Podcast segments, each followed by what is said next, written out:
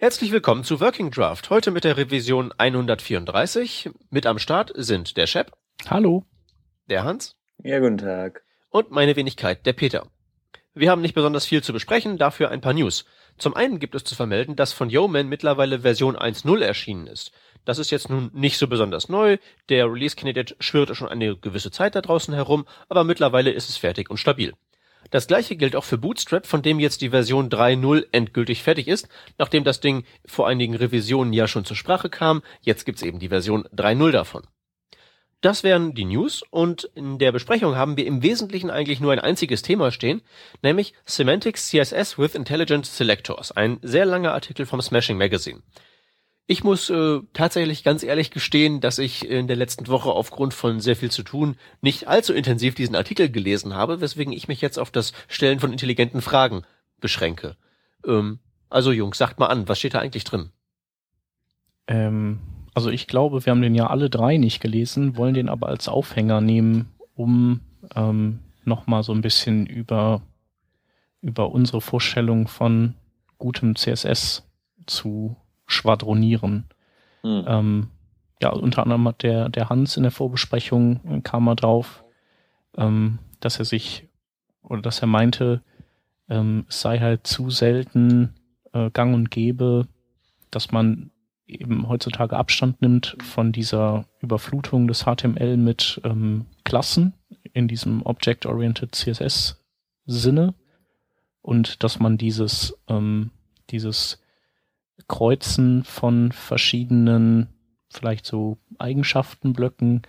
Ähm, also das wünscht er sich eben weg vom HTML hin ähm, zu, ich denke mal, Extends und Includes innerhalb von einem CSS-Präprozessor, korrekt? Genau, genau. Also ich kann das ja einfach mal äh, selbst ein bisschen ausführen. Also im, im Endeffekt, was ich mir halt vorstelle oder was ich halt immer wieder sehe und jetzt auch, wir haben es gerade genannt, Bootstrap 3.0 ähm, oder Smacks oder was auch immer man, Bam, was man halt so am Start hat, irgendwie an ähm, coolen, wirklich coolen äh, Praktiken, um schönes, sauberes CSS zu schreiben.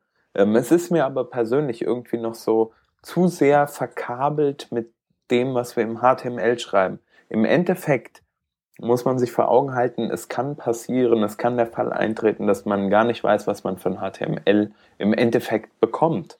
Ähm, oder dass man das HTML nicht ständig bearbeiten kann, weil da andere Leute dran sitzen, warum auch immer das der Fall sein will, äh, sein sollte. Ähm, ich persönlich finde aber, dass Styling in das Styling gehört nämlich ins CSS äh, oder die Abstraktion davon, die wir nutzen ähm, und nicht unbedingt in, in das HTML, also die Beschreibung ähm, dessen, was es eigentlich ist. Also HTML steht ja nicht für nichts anderes als die semantische Auslegung der Webseite. Ähm, wie die aussieht, interessiert aber kein, keinen, der nur den HTML-Code sich an, anguckt im Endeffekt. Also irgendeine Maschine, Suchmaschine, was weiß ich. Ähm, oder zumindest nur in einem sehr, sehr geringen Maße.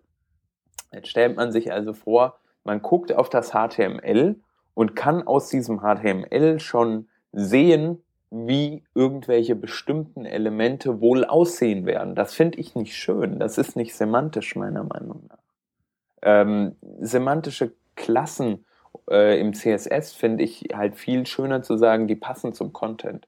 Zum Beispiel, äh, ich habe einen, Footer auf der Seite, also nenne ich die Klasse auch vielleicht Site-Footer oder so. Ja? Oder ich habe einen Button, der eine bestimmte Action hervorruft, dann nenne ich den vielleicht äh, Buy-Button oder was weiß ich. Würde ich jetzt so nicht machen, weil das auch wieder sich komisch anhört und dann der Begriff Button und überhaupt. Ähm, aber ich finde es halt sehr wichtig, dass man, um mal den, den Punkt nochmal anzusprechen, dass man sich halt darauf beschränkt, ähm, das Styling auch tatsächlich äh, in den Styles zu machen und mit Präprozessoren wie zum Beispiel Less oder SAS ähm, hat man halt die Möglichkeit, Styles zu vererben. Man kann einfach sagen, hey, ich nehme mir ein bestimmtes Bündel an Styles, das zum Beispiel ein Button kennzeichnet und ähm, vererbe eine bestimmte Klasse ähm, oder umgedreht vererbe diese Styles an eine bestimmte Klasse, die halt zufällig dann mein, meinen Button auch darstellen. Aber der Name ist in dem Fall dann egal. Weil wenn ich später mal hingehen will und will aus einem normal großen Button einen sehr großen Button machen und ich mache das über CSS, äh, über, über Klassen, äh, dann muss ich immer erst im HTML hingehen und, ähm, und die Klasse ändern zum Beispiel. Wenn ich jetzt Bootstrap verwende, ich würde nicht mehr BTN ohne irgendeinen Zusatz, sondern BTN und BTN Large. Und ich frage mich, hey, ich will einen Style ändern. Warum soll ich denn ins HTML gehen und das machen? Das macht doch gar keinen Sinn. Und außerdem wird der Code mega hässlich. Ich habe gerade in einem großen Projekt, Entschuldigung, wenn ich jetzt so lange ähm, das ausführe. Nee, nee, ist doch gut. Aber Dafür haben wir doch Podcasts. Ich habe gerade in einem relativ großen Projekt gesehen, ähm, wie dann einfach durch durch die, die Architektur des, des bisherigen eines, eines Grid-Systems zum Beispiel einfach sehr, sehr viele Klassen applied werden müssen, äh, hinzugefügt werden müssen, um, ne, um, um was Bestimmtes zu erreichen. Und ich frage mich, warum soll ich denn zehn Klassen in, und meinen Code so unübersichtlich machen, wenn ich das auch alles schön sortiert in meinem, äh, in meinem Style, in meinen Styles haben kann, da wo es hingehört. Natürlich wird dadurch mein Style Sheet länger, Vielleicht habe ich auch Duplizierung von Klassennamen oder Styles, die vielleicht, ähm, wenn man nicht Extend nutzt, sondern Include bei SAS zum Beispiel, dass man, dass man die, dass sich die Eigenschaften wiederholen. Aber um ehrlich zu sein, das wird nachher sowas von ausgebügelt, wenn man das mit GZIP raushaut, ähm, so dass man das kaum mehr merkt und, und von der Größe des Style Sheets eigentlich kaum einen Unterschied macht. Und ich sage ganz ehrlich, ein, zwei Kilobyte mehr schicke ich gerne äh, durchs Kabel oder auch durch die Wireless-Verbindung, wenn ich mir dafür eine tolle Abstraktion und ein schönes äh, Markup ähm, ähm, leisten kann, finde ich. Müsstest du dann nicht eigentlich äh, jede verwendete Klasse auch äh, individuell vergeben, damit du dir die Möglichkeit offen hältst, ähm, bei Elementen, die jetzt Stand heute auf zwei verschiedenen Unterseiten dieselben sind, mhm. ähm, aus denen später mal, also dir die Tür offen zu halten, die unterschiedlich zu stylen? Eigentlich schon, oder? Theoretisch ja, das ist richtig. Ähm, also da dann halt, ähm, sag ich mal, einen, einen, einen Abstract von einem, einem bestimmten Modul zu finden, ähm, ist dann schwieriger. Also man muss sich halt wirklich äh, gucken oder man muss sehr gut analysieren, hey, was sind eigentlich die Teile auf meinem, auf meiner Website, äh, die ich habe, die ich ähm, verwenden werde in Zukunft und wie werden die sich später mal unterscheiden. Und natürlich ist es am schönsten, wenn man für jedes Ding eine eigene, ähm, eigene Klasse hat, finde ich, semantisch gesehen. Aber dann kommt halt, ähm, dann spielt halt an diesem Punkt auch wieder sehr stark natürlich der Kosten-Nutzen-Faktor rein. Ähm, wenn ich jetzt 35 verschiedene Klassen für dasselbe Modul im Endeffekt habe auf meiner Website, muss ich natürlich auch 35 mal diesen Code haben, bla bla bla bla. Muss ich nicht weiter ausführen, denke ich. Und das ist dann nicht mehr sinnig, meiner Meinung nach. Sondern man muss da den richtigen Trade-off finden. Man muss sagen, hey, ähm, der Button ist halt einer bestimmten Gattungsart und diese Gattungsart sieht halt so aus. Beim Button würde ich es vielleicht nicht mal so machen, aber ähm, weiß nicht, gehen wir mal hin zu einem zu einem Teaser-Element. Ein Teaser-Element kann in verschiedenen Variationen auftreten. Das sagen ja auch diese ganzen Frameworks alle, ähm, die wir, die wir benutzen, wie zum Beispiel ähm, Smacks oder BAM oder OOCSS und wie sie die anderen, anderen äh, Sachen alle heißen. Ähm, Im Endeffekt muss man sich einfach überlegen, was kann der Teaser für verschiedene Variationen haben. Und dann ähm, erfindet man einen Klassennamen für diese Variation. Der ist vielleicht nicht immer perfekt semantisch mit dem Content, aber er bringt auf jeden Fall mehr, ähm, sag ich mal, Semantik im Sinne von, man erkennt zumindest, was könnte die Variante sein, die hier dargestellt wird. Ähm, was ich halt oft oder was man halt oft versucht in diesen mit zum Beispiel äh, Smacks, ist, dass man durch eine neue Klasse neue Styles hinzufügt und deshalb so eine Variante erzeugt. Wenn man jetzt aber dann auch mehr in Richtung des, des BAM-Approaches geht und sagt, man verwendet nur eine Klasse und diese Klasse erbt von einem ähm, von einem Urtyp, dem Abstract dieses Moduls zum Beispiel, ähm, dann hat man, hat man eine, eine, viel, eine viel schönere Übersicht, finde ich, auch in, innerhalb seines Moduls, das man baut.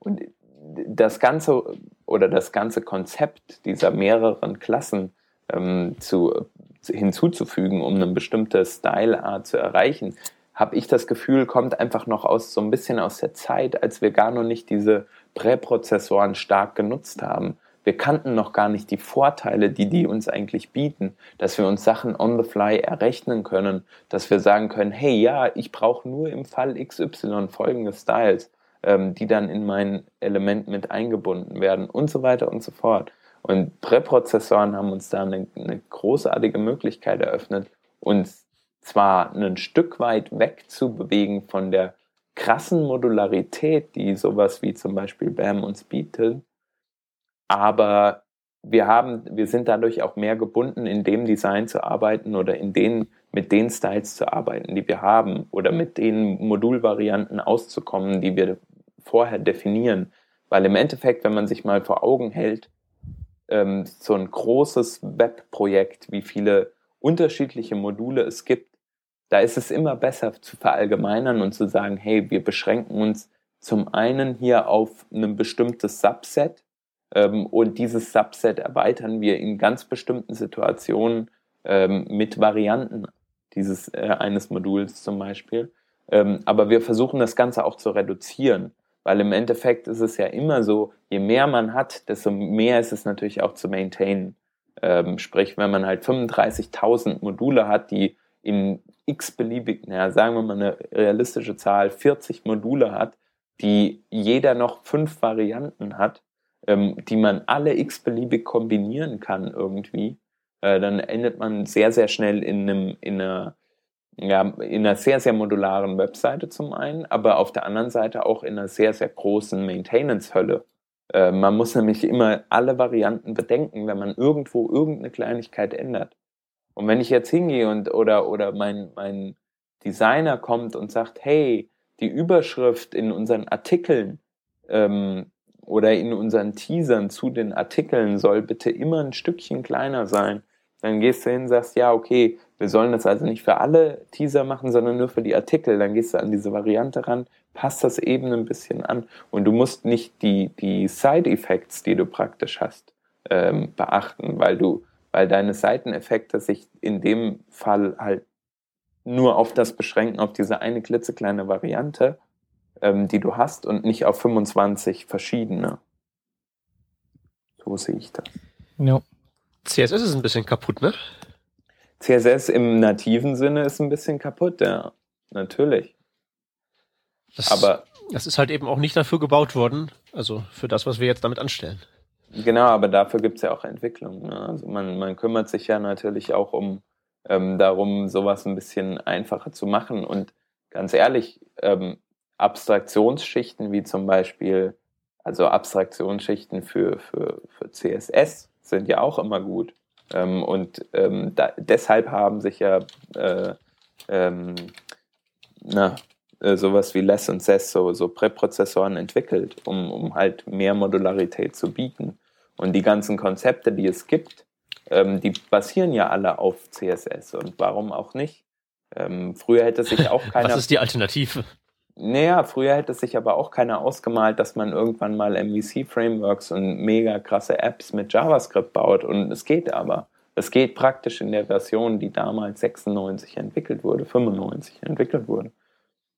Und es funktioniert trotzdem. Und das ist ja das Tolle an so Sprachen, dass sie halt ähm, durch Abstraktionsschichten wiederum halt was super Komplexes darstellen können, was man eigentlich so in, in ihrer Ausgangsform gar nicht erwarten würde.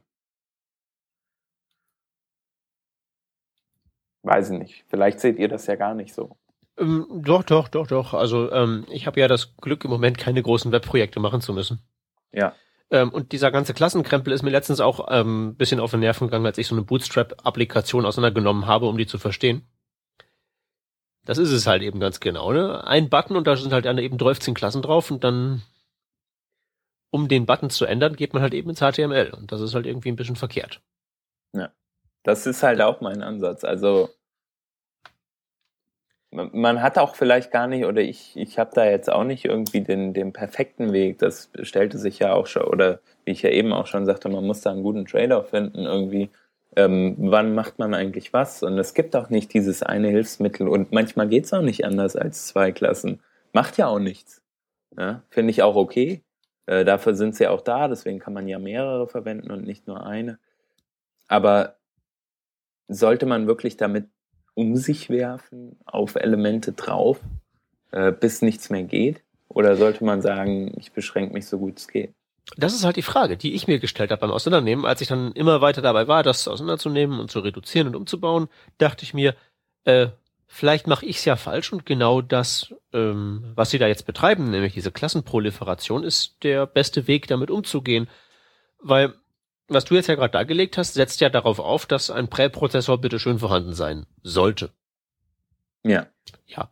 Und ähm, aus Gründen, die sich mir auch nicht erschließen, scheint das ja ähm, in weiten Teilen dieses Planeten noch nicht so gängig zu sein, wie wir das gerne hätten. Ja, oder man hat schon auch wieder überwunden. Das gibt's ja auch. Ne? Es gibt ja auch Leute, die sagen, nee, Präprozessoren habe ich lange genutzt. Ist auch cool. Das sind genau die Leute, die keine CSS3-Animationen benutzen. Nee, würde ich nicht behaupten. Würde ich nicht behaupten, sondern ich Doch, würde. Spätestens, spätestens damit hast, kriegst du sie nämlich, die Skeptiker. Ähm, nee, ich glaube, da sind auch relativ, äh, ähm, sag ich mal, sehr gute Leute dabei, die einfach sagen, ähm, wir haben CSS und CSS ähm, ist wie JavaScript und wenn ich JavaScript schreibe, will ich JavaScript schreiben und kein CoffeeScript, falls du weißt, ähm, wie ich meine. Ähm, ich weiß, wie du meinst, es zählt halt nicht. Wieso zählt es nicht? Ähm, weil, ähm, also ich, ich, ich kapriziere mich jetzt ein bisschen auf CSS-Animationen, weil die mich jetzt selbst ein bisschen gebissen haben letztens mit ihren ganzen Vendor-Prefixes und dem Scheiß. Ähm, aber es ist nun mal so, dass man gerade in CSS ähm, aufgrund der Konzeption des Ganzen dazu gezwungen ist, sich sehr oft zu wiederholen. Ja. Und wer immer das Gleiche in einen Computer reintippt, benutzt den Computer falsch. So einfach ist das. Ja, das ist richtig. Ja, don't repeat yourself. Ähm, genau, aber das äh, muss man ja auch nicht unbedingt durch, eine, durch einen Präprozessor.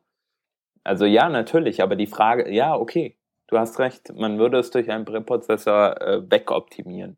Man könnte auch irgendwie Prefix-Free oder sowas draufwerfen. Nur ich denke, wenn die Leute sagen, kein Präprozessor, werden die wahrscheinlich zu einer CSS verbessernden JavaScript-Bibliothek jetzt auch so mittel aufgeschlossen sein ja, also ich, ich sehe gerade diesen Ansatzpunkt, hey, wir wollen nicht zu weit weg von dem, was wir ursprünglich hatten.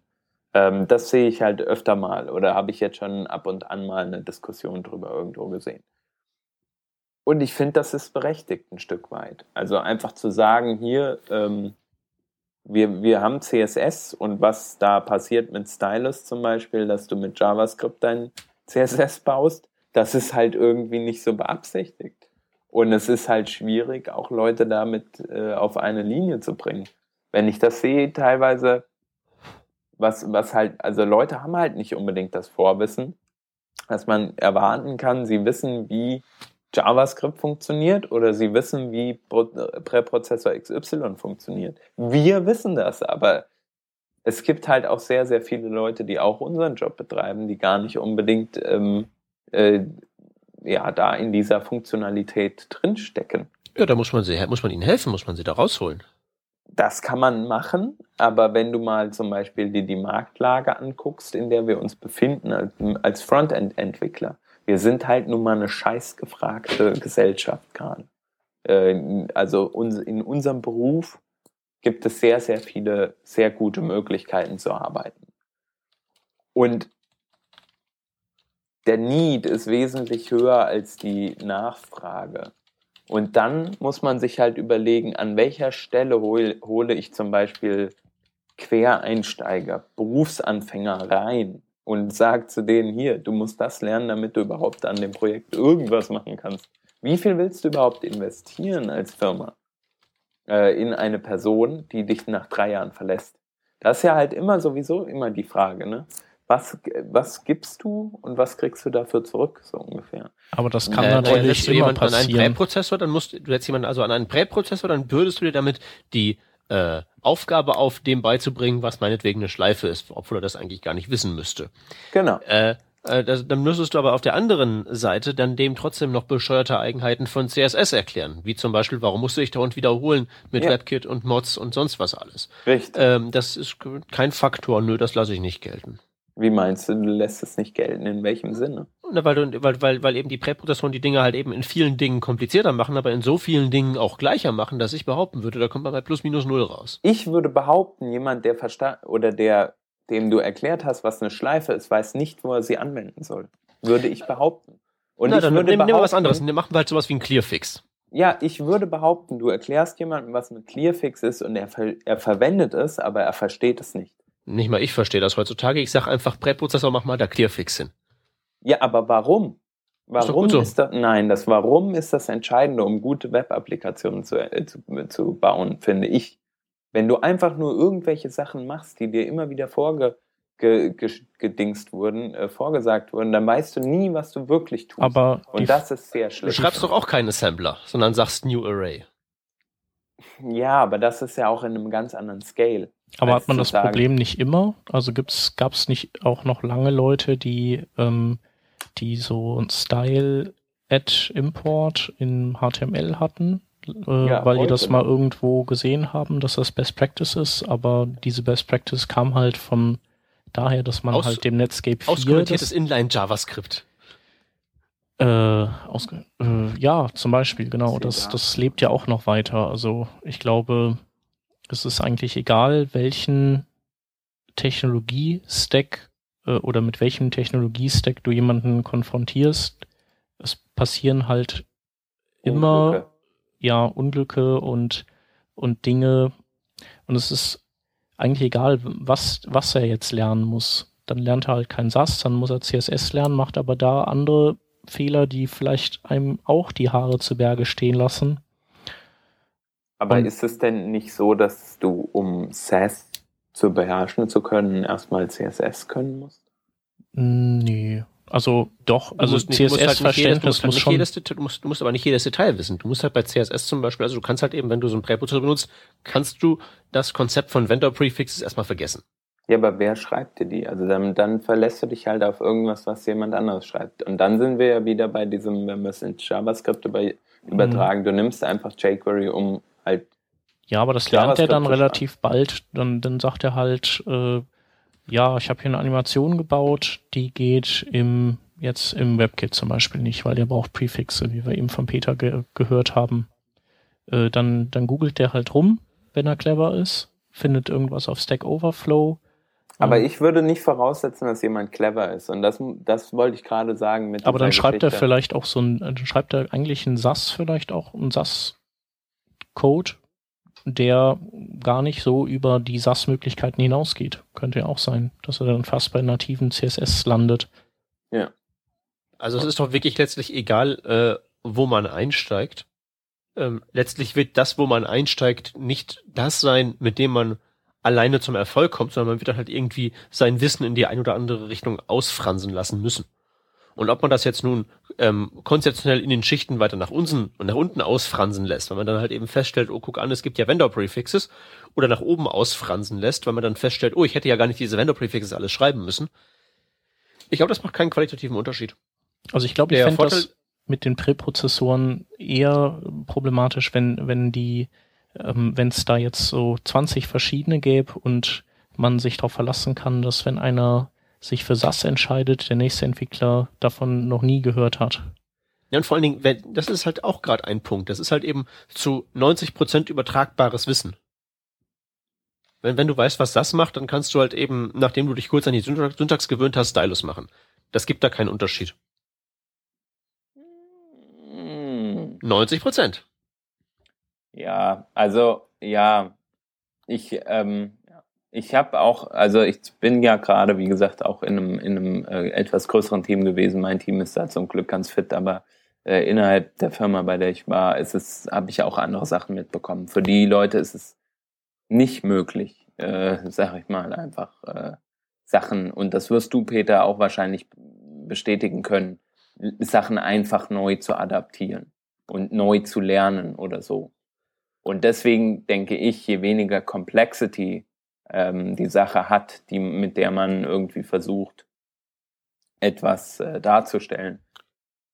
Im gegebenen Fall zum Beispiel, je weniger CSS, desto besser. Ähm, oder je weniger Klassen, desto besser. Ähm, klar, irgendwo muss man immer Abstriche machen, aber die Frage ist halt, ob man, oder an welcher Stelle macht man die. Naja, vielleicht ist, ist, ist bei SAS, äh, hat SAS ja auch Vorteile, was das sich einarbeiten angeht.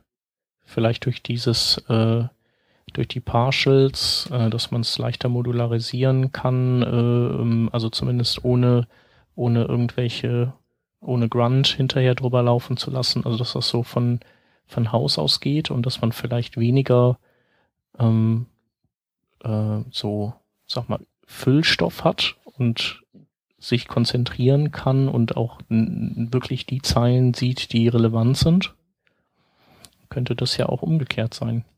Ja, ja klar, du, du fängst halt eben mit äh, weniger Krempel davor an. Du kannst halt eben Animationen erklären, ohne dich halt auf diese ganzen Implementierungsdetails konzentrieren zu müssen. Kannst halt sagen, machst Keyframe-Sets, schreibst Animation-Eigenschaft, läuft. Und nicht halt so, ja, dann schreibst du noch dann ganz viel Zeug hin, so mit WebKit davor und so, aber das regeln wir dann halt später. Das muss erstmal so. Das ist wie Hallo Welt in Java, dass du erstmal eine Klasse aufmachen musst. Mhm. Ja, aber äh, es, die, die Sache ist halt auch die, ähm, was wir da jetzt gerade besprechen, was wäre der bessere Einstieg, das weiß halt noch kein Mensch. Das hat noch niemand ausprobiert. Dieser ganze Präprozessor-Krempel ist viel zu neu. Naja.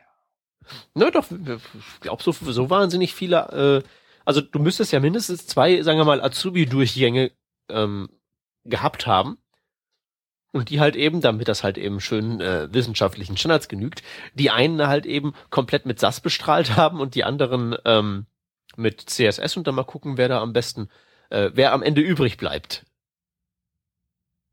Aber die Zeit, äh, sowas zu erforschen, das hat ja niemand außer der Peter. Äh, ich habe das auch noch nicht. Ich bringe den ja, ja nicht.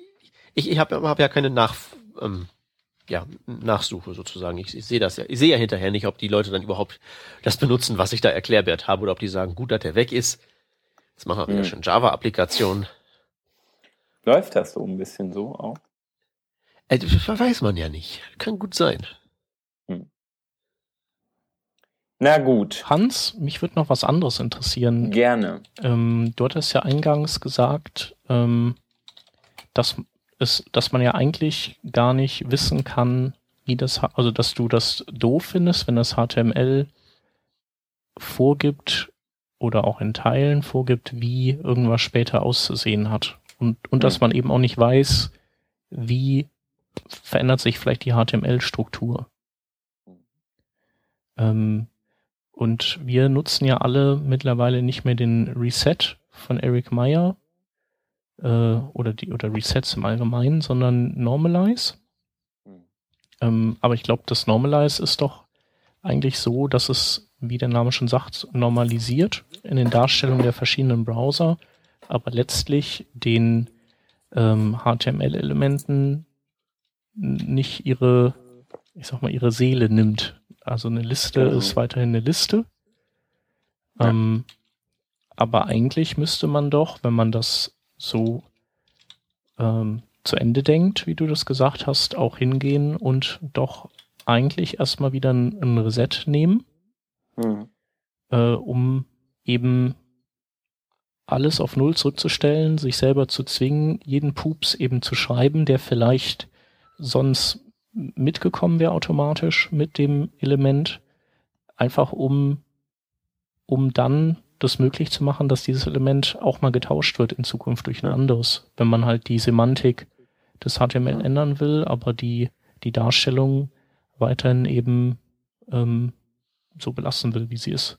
Ja, das ist ein sehr guter Punkt, da habe ich mir auch schon Gedanken drüber gemacht. Ähm, nicht jetzt im Speziellen über ein Reset oder wie man mehr so in der im Sinne von, was sind eigentlich meine ähm, ja meine Dependencies, die ich immer habe Sachen wie zum Beispiel im JavaScript, ja, ich brauche immer, wenn ich was entwickle, jQuery.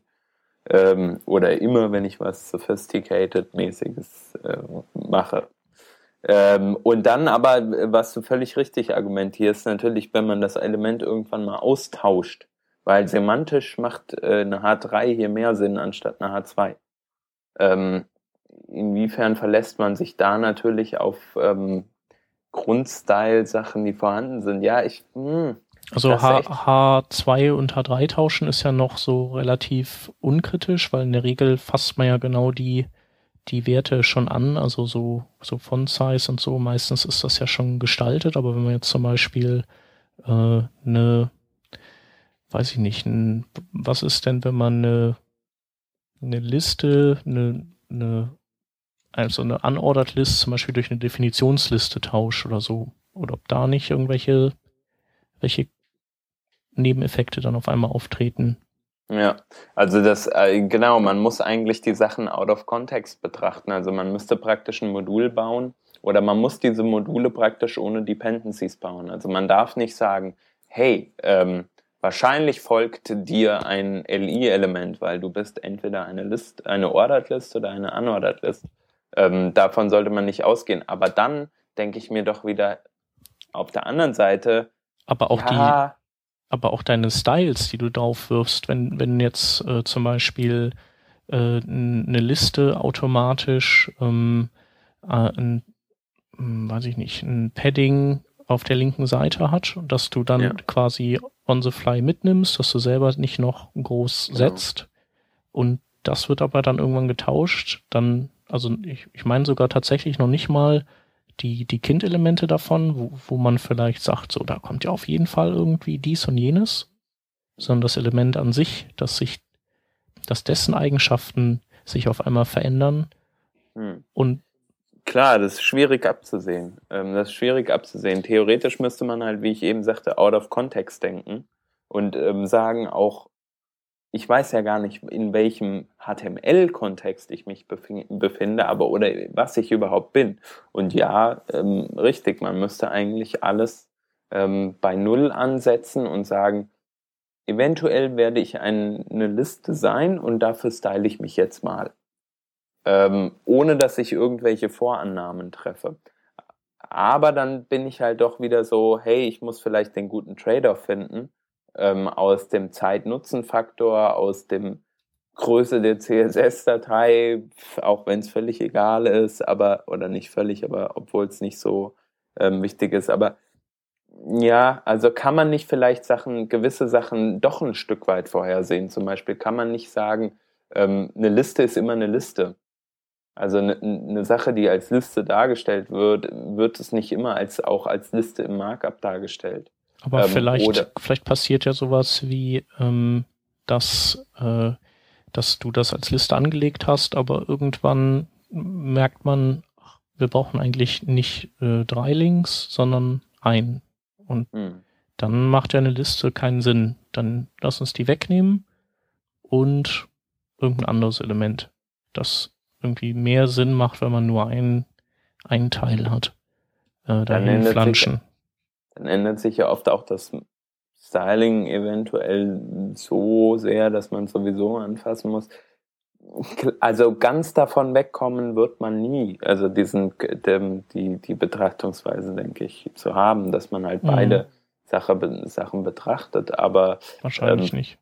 Vielleicht hilft es uns ein Stück weit, eher in eine Richtung zu kommen, wenn wir halt sagen, hey, äh, wir versuchen so kontextarm wie möglich zu denken noch eine andere Frage, die, die damit gar nichts zu tun hat, äh, aber so nach dem Motto, was passiert äh, in der Realität so an Dingen, für die wir uns wappnen müssen? Früher hat man ja immer gesagt, ähm, so CSS schreiben hat ja den Vorteil, äh, dass man dann irgendwann hingehen kann und äh, die Seite nochmal relaunchen kann mit einem neuen CSS. Und deswegen muss man ja HTML und CSS und so trennen auf jeden Fall.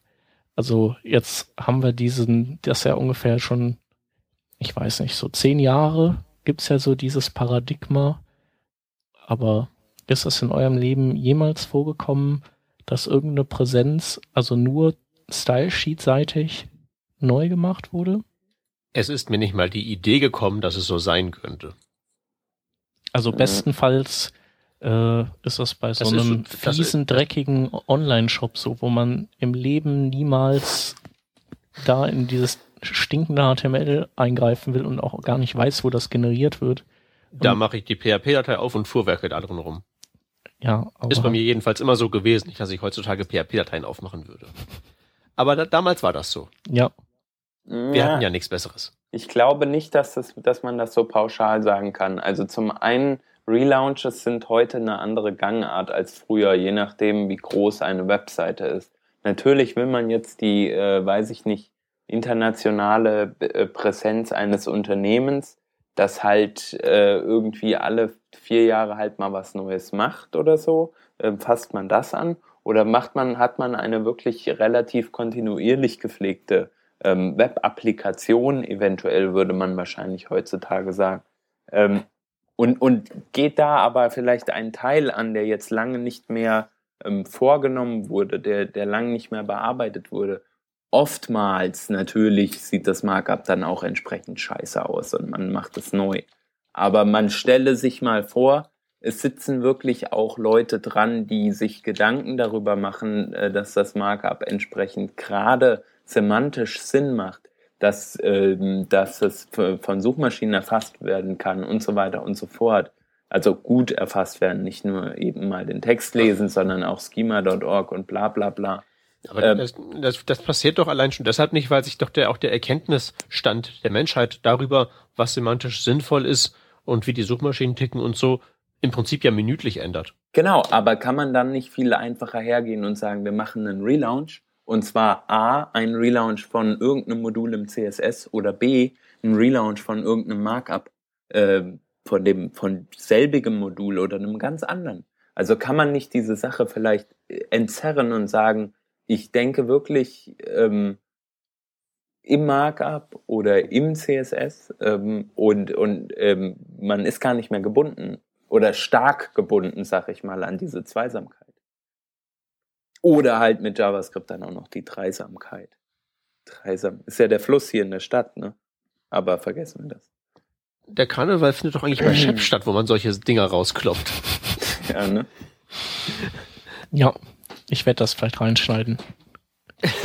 Sehr gut. Ja, vielleicht setzen wir dann äh, lieber den, den Schlusspunkt hier. Ich glaube, es ist schwierig, ähm, eine ne richtige Lösung zu finden, aber das ist auch, also. Ich, ich wäre ja sehr an den Gedanken unserer werten Hörerschaft interessiert. Ja, das wäre geil. Einfach mal so eine, äh, äh, so ein Blog-Eintrag dazu. ja, zur Glaub, Not so nehmen wir auch Kommentare, glaube ich. Ne? Blog-Kommentar geht auch. Kommentar geht auch. aber- Ja, Blogpost muss nicht unbedingt sein. Doch, Wir- ist also, auch. wir- darf wir sein, haben doch muss nicht, aber wir haben doch nicht. nicht 2004, wir haben doch keine Blogposts mehr. Hör mal. Ja, Wir tumblern doch auf Facebook. Weißt Bescheid? Nee. Du? Ähm, selbstverständlich weiß ich Bescheid. Ja, aber du bist ja auch der, der, der Chief Inspector, sag ich mal. Wenn du meinst. Yes. sollen wir noch Okay. eine Runde Glücksrad spielen? yes. Wollen wir das mal machen. Und zwar spielen wir heute CSS 3 Glücksrad. Ich habe mich die Spezifikationen von der ähm, CSS Working Group aufgemacht. Den guten alten W3-Viewer gibt's nicht mehr. Ihn haben die ähm, Domain-Squatter jetzt endgültig gekrallt, was ein bisschen schade ist, aber naja, kann man nichts machen. Ähm, ich scroll hier rum. Ihr sagt Stopp, dann haben wir die Spezifikation gewählt und dann wählen wir innerhalb der Spezifikation die Technologie, sofern wir nicht auf irgendwas komplett absurd, abs total Totes kommen oder so. Ich scrolle durch alles durch. Ihr dürft Stopp sagen. Hans? Ähm, ich darf Stopp sagen. Ja, okay. Dann sind wir jetzt bei den CSS-Transformationen gelandet. Herrlich. Okay, ähm, ich scrolle. Ähm, dann ist jetzt Shep äh, angehalten, äh, Stopp. da mal Halt zu sagen. Wir sind bei den äh, bei der Matrix-Transformation, der 2D-Matrix-Funktion. Herrlich. Aua. Ja, ähm, schon mal gebraucht. also ähm, wir sollten noch mal kurz vielleicht äh, sagen, was das Ding äh, macht. Wer traut sich? Ähm, also ich, Ja, mal. Ja. ja. Shep, mach du mal. ähm, also ich glaube, also es ist eine, äh, ist ein, ein Dreisatz, glaube ich, äh, aus, also aus dreidimensionalen ähm, Punktverschiebungen. Ähm, und die können im Prinzip das komplette Konglomerat von Transformation, Rotation und Skalierung in allen Achsen abbilden. Ähm, und dann auch solche Späße wie Skew, also so, dass es irgendwie trapezförmig wird. Und, Und spiegeln kannst du? spiegeln, genau, aber das ist ja im Prinzip sowas wie ein minus 1 Angewandte Scale. Skalierung, ja. ja. Ähm, ja, und das ist auch das, was man leider Gottes dann zurückbekommt, wenn man einen Transformationswert per JavaScript wieder auslesen will. Und ja, da hat man natürlich dann Spaß gebucht. Ähm, ist richtig. Also ähm, man, man kann, es ist halt sozusagen die, die, die Low-Level-Variante von dem, was man halt sonst eben als Scale oder Transform oder so oder Translate hinschreibt. Ja. Ähm, wobei das halt eben, also es ist halt eben nicht so wahnsinnig sch ähm, schlimm, wenn es halt eben ähm, nur eine Transformation ist, weil dann kann man daran, wie diese Matrix belegt ist, ja erkennen, was es ist. Ja. Und das dann wieder zurückzurechnen in, okay, das muss eine Rotation so und so gewesen sein, ist dann nicht ganz so schlimm. Das Problem ist halt eben, wenn das das Produkt ist von zwei multiplizierten Transformationsmatrizen, das heißt von zwei, zwei Transformationen, dann wird's halt eben relativ anspruchsvoll, das stimmt. Ja. Äh, Ja, ähm, So kann's gehen. du, du, du sagst es. Ähm, äh, nichtsdestotrotz ähm, hat unter anderem das dazu geführt, ähm, also das ist, das ist, dass ich, ähm, dass man in der modernen Webentwicklung immer häufiger über solche ähm, Konzepte stolpert, hat das dazu geführt, dass zumindest ich ähm, dabei bin, äh, Mathe mal wieder vernünftig zu lernen. Mhm. Und Ja. zwar, und zwar jetzt so, so, so richtig, weil das haben die tatsächlich ähm, ähm, während der Schulzeit recht, die haben mich recht effektiv davon abgehalten. Von, von Informatik übrigens auch, das habe ich seinerzeit zugunsten von Rallye abgewählt, weil man damit die leichteren Abi-Punkte einfahren konnte. Äh, Interessant. und, da, und, das, und das kommt jetzt halt eben wieder. Ich kann wieder, ich kann wieder Matrizen multiplizieren. Ich glaube, das konnte ich vorher nie. Mhm. Aber jetzt kann ich's. Es ist zwar jetzt nicht so, dass ich das im täglichen Leben brauchen würde, aber tut gut, das zu können. Ähm, das erklärt auch, Ich warum du das Video von Steven Wittens letztens geguckt hast. Bing, äh, genau, das habe ich übrigens auch von dir, das habe ich glaube ich von Mhm. äh, Plus, Facebook, irgendwoher, Ja. hatte ich das vom Chat bekommen, nämlich ein äh, sehr hübsches Video, Making Things with Math, mit Math war's, ne? Das ist super. So hieß es. Und das ist also ganz großartig, die Slides sind großartig, der Typ ist großartig, die Dinge, die er erzählt, sind großartig und die sind sehr einfach zu verstehen. Und danach ist es so dieser, dieser schöne Effekt, man hat, man geht so durch die Gegend und plötzlich sehen diverse Dinge, die man da so vorfindet, ein bisschen weniger wie schwarze Magie aus. Und der hat auch seine jetzt- Seite, glaube ich, heute oder gestern relaunched und die ist auch richtig der Ja, ruckelt wie ruckelt wie Hulle jedenfalls auf in, in Chrome auf Linux. Okay. Kannst du nicht benutzen. Ähm, aber äh, du hast völlig recht. Ich wollte mit meinem kleinen ähm, Mathematik-Exkurs auf dieses Video verweisen, weil das nämlich ähm, ganz ganz großer Sport ist. In den Schaunotizen werdet ihr es vorfinden. nice. Okay, ähm, wollen wir äh, noch eine Runde machen? Mhm. Okay, Können wir ja umgekehrt machen. Dann sage ich als erster Stopp und dann der Hans. das ist eine gute Idee. Dann machen wir mal eben kurz zurück, zurück. Sind wieder bei der CSS Working Group. Ich beginne das Scrollen durch die Spezifikationen. Jetzt, ihr dürft stoppen. Stopp. Okay, CSS Generated Content for Paged Media. Mhm. Äh, ein Working Draft mit dem letzten Update November 2011. Wollt ihr wirklich? Nee, Ja. oder? Ach doch. So, unsinnige meine ist das nicht Welt mit braucht. Presto zusammen gestorben dann? Ich wollte es gerade sagen, das ist äh, erstens Print und zweitens halt Oll. Also das, das, das passiert halt nicht. Ist doch trotzdem geil. Okay, okay, wir können es ja versuchen. Ich scrolle. Stopp. Äh, was ist denn das hier? Leaders. A leader is a visual pattern that guides the eye. Bla bla bla bla bla bla bla bla. Nie gehört. So, doch, das ist für so Inhaltsverzeichnisse wahrscheinlich, dass diese gepunkteten Linien bis hinten zur Seitenzahl. Äh, genau, richtig, das wird sein. Okay, noch ein. Ja. Mehr kann kann, könnte, könnte man sowas nicht hinhacken mit so ähm, CSS-Pseudo-Elementen? Aber dann weißt du ja nicht, wie lang das hinten sein muss. Äh, nee, ich, ich würde halt einfach ein Pseudo-Element nehmen. Ähm, also wenn es Print ist, wird, ja, wird ja der Hintergrund aller Wahrscheinlichkeit nach weiß sein. Korrekt? Mhm. Dann würde ich also so einen gepunkteten Krempel nehmen, einfach mit einer, mit einer, mit einer, ähm, na, mit einer Oder Border. Bottom. Aha. Genau, dotted. Also ähm, mit das Pseudo-Element nehmen, das dann hinter den Text legen und dem Text eine Hintergrundfarbe weiß geben. Das müsste doch funktionieren, oder? Theoretisch ja, abgesehen davon, dass du halt bei der Border Bottom, äh, bei der Border Dotted sehr unterschiedliche Ergebnisse cross Ja, und das würde wahrscheinlich nicht funktionieren, nee, nee, nee, weil, weil der Stacking beim, beim, Order Print falsch ist. Weil das After-Ding ist ja dann noch im ja, Text und dann. Vornehmen. Ach so, geht trotzdem nicht. Nee, du müsstest wahrscheinlich zwei Elemente nehmen. Du würdest das Before nehmen, würdest da den weißen Hintergrund machen und das After oder umgedreht mhm. mit den Punkten. Ja.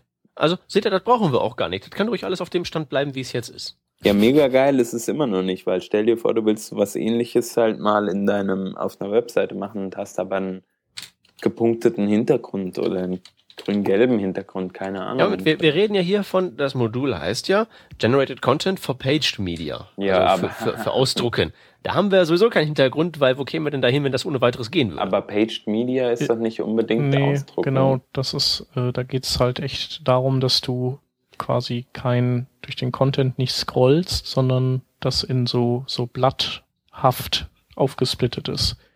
Also so so so PowerPoint-mäßig. Magazine. Ja. Äh, Online-Magazine. Ja, so, genau. Ja. Also ich meine, das wäre ja. so ein Opera-Ding gewesen und Presto wäre da auch relativ stark drin gewesen, aber Gab's da nicht irgendwie noch, so, ja noch so anderen winken. Browser irgendwie, irgendwie der, der Prince oder so hieß, der auch relativ gut darin war? Prince? Ja. Prince XML.